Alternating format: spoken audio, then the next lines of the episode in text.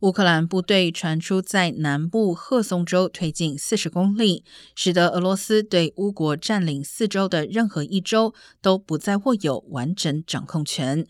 俄军也承认乌军在赫松一带有所突破，说有土地遭乌军占领。而根据俄罗斯商业咨询日报报道，俄罗斯西部军区司令朱拉夫列夫已遭拔官，成为对乌克兰作战遭遇一系列挫败后又一位被开除的俄国高阶将领。但截至目前为止，官方没有正式异动。